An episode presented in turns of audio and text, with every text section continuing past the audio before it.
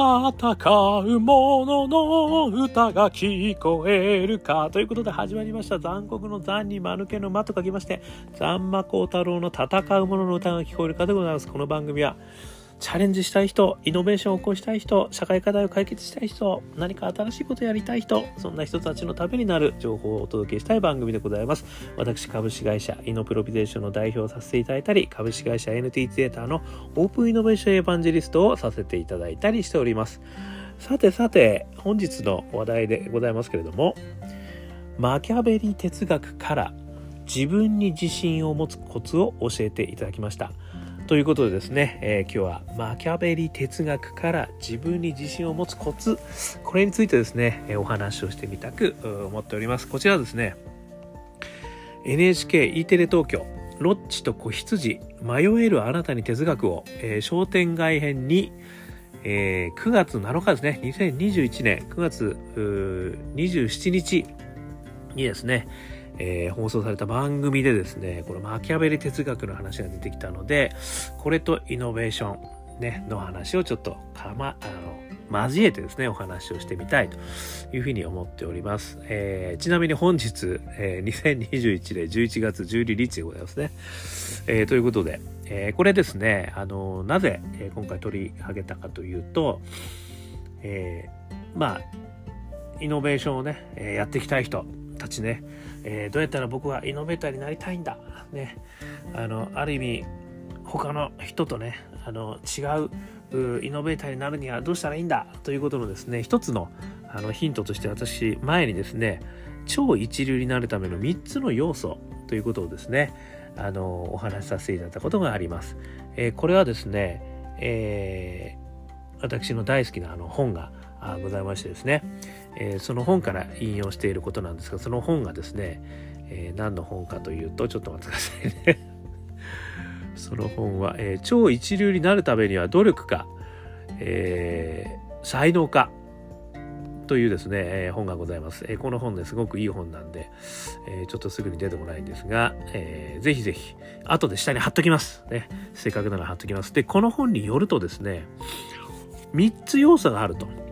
ね1つ目超一流の先生に教えてもらう。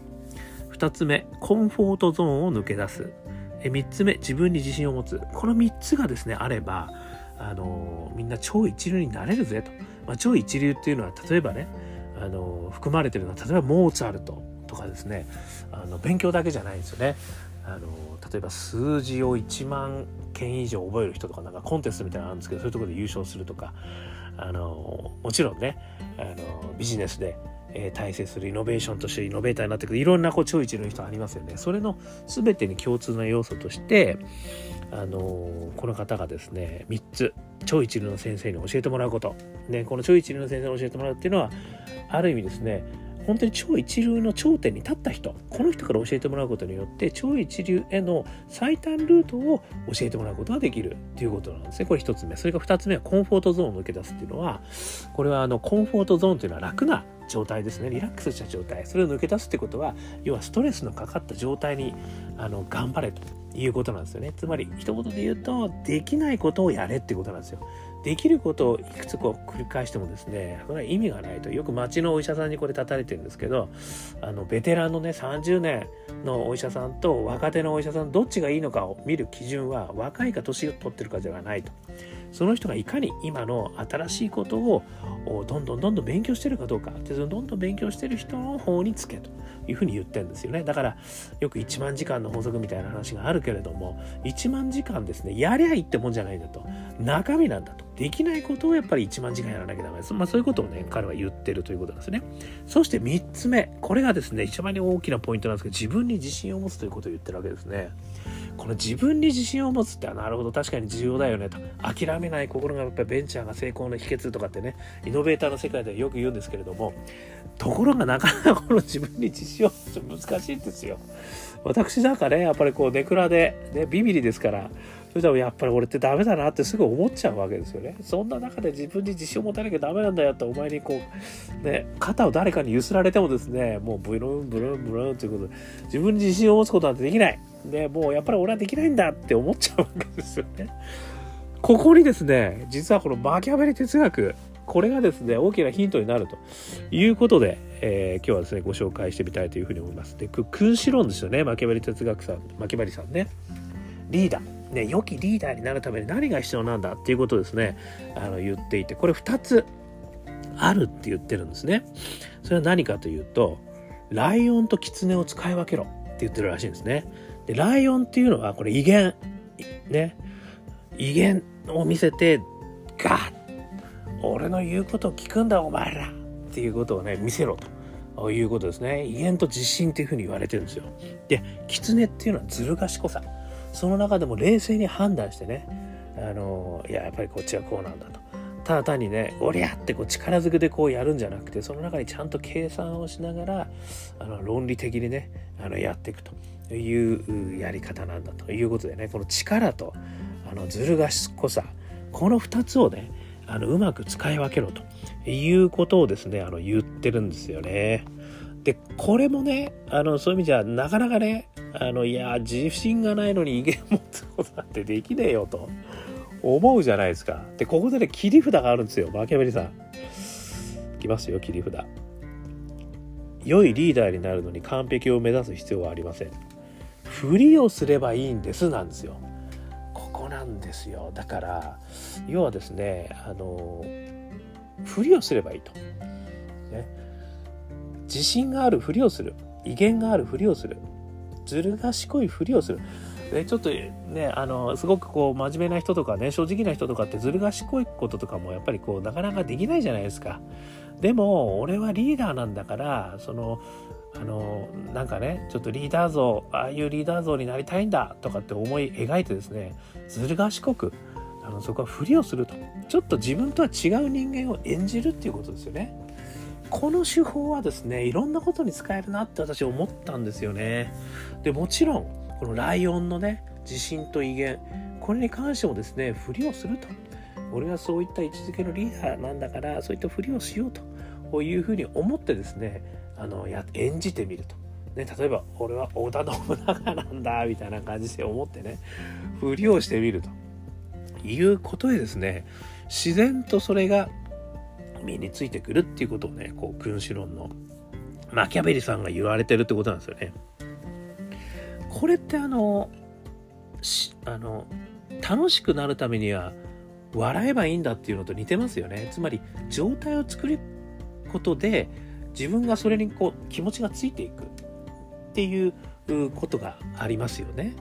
だから楽しくなけれ楽しくなりたければまずは笑えと。笑顔を作れと。無理やりでも笑い、無理やりでも笑顔を作れ。そうすると楽しくなるんだ、お前は。っていうね、話はこれ、実際にあるんですよね。なので、まあ、そういうのと同じように、なかなかね、やっぱり自信が持てないんだよって思う。私も本当にそうなんですけど、大丈夫だと、俺には自信があるんだと。なぜならば、ね、歌の場合だったら俺は最高のエンターテイナーだねとこれね私の友達に言われたことあるんですよあのステージに出る前にねいや今日ね本当にできないかもしれないどうしよう何言ってんだと。お前は世界世界一のエンターテイナーじゃねえかと。大丈夫だよって言われたことあるんですよね。その言葉はねもちろん世界一のエンターテイナーだった俺って思うわけにはいかないんだけどあそうだねそういう気持ちでやろうっていうふうにね思ったことあるんですよね。やっぱりこうステージの上で歌う時もですねあの自信を持って歌わないとおどおどしてるとですねいやこれ今日あの歌詞忘れちゃいそうだなとかって思っちゃうとやっぱり見てる方も伝わっちゃうんですよねこれ。不思議ですよねこれね。伝わっちゃうと全然あのお客さんもなんとなく中途半端になっちゃうし自分自身も中途半端で終わっちゃうっていう経験がねすごいあるんですよ。だからもうとにかくステージ出る時も思い切って私はもう世界一のエンターテイナーだと。俺にかなうやつなんているわけないじゃんみたいなぐらいに自分に暗示をかけて出ていくと。いうことをですねやっぱりやってますね。だからそういう意味ではあのこのね超一流になるためにはねもしくはイノベーションをやるときにですよ。皆さんイノベーションやるときにね必ず暗闇の中に入ってあの茨の道を進むことになるわけですよ。でもそこで自分は諦めない気持ちって自信を持つんだと、ね、これをやるためには俺は世界一のイノベーターなんだと。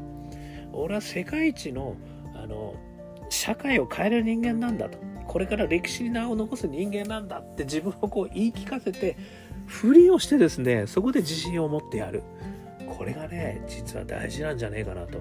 あの思ったということなんですよね。なので一回そういう経験すると私もステージでそういう経験したんでやっぱりそうやって思うってことで自分に自信が出てくるんだなってことがなんとなく分かったんですよね。そこから随分やっぱり変わったような気がするんで一回ね、もし自分に自信が持てないんだよっていう方がいたらねあの私もそうなんですけどこれふりをするってことがね実はすごく効果的であるとで何回もやってるうちにそれがでできてくるね、いうことがあるってことですね。これマキャベリ哲学、マキャベリさんが言ってますから、私じゃないですからね。マキャベリさんが言ってるということなんで、ぜひともご参考いただければということで今日はご紹介させていただきました。えー、これね、NHKE テレ東京、ロッチと子羊、迷えるあなたに哲学を商店街編に、ね、このこの番組ではですね、あの町のおじさんがね、あの商店街のおじさんがね、あの自分はあの会社立ち上げたんだけど、部下に指示できないと。ね、そういった時にね、この話出てきてるんですよ。自信を持つリーダーになるためにね、ふりをする。ね、これぜひともあの使っていただければなというふうに思っております。ということで、このチャンネルですね、アンカー .fm 毎日配信してますので、もしよかしたら登録してください。そして残酷に何丸けの間、光る太郎、こちらの方ですね、Facebook、Twitter ありますので、もしよかったらいいね、シェア、それから登録していただいて一言添えてメッセージいただければ対話が始まることもできると思いますので、ぜひぜひ、えー、よろしくお願いします。ということで、今日も聞いていただきましてどうもありがとうございました。それでは皆様、頑張りましょうまた明日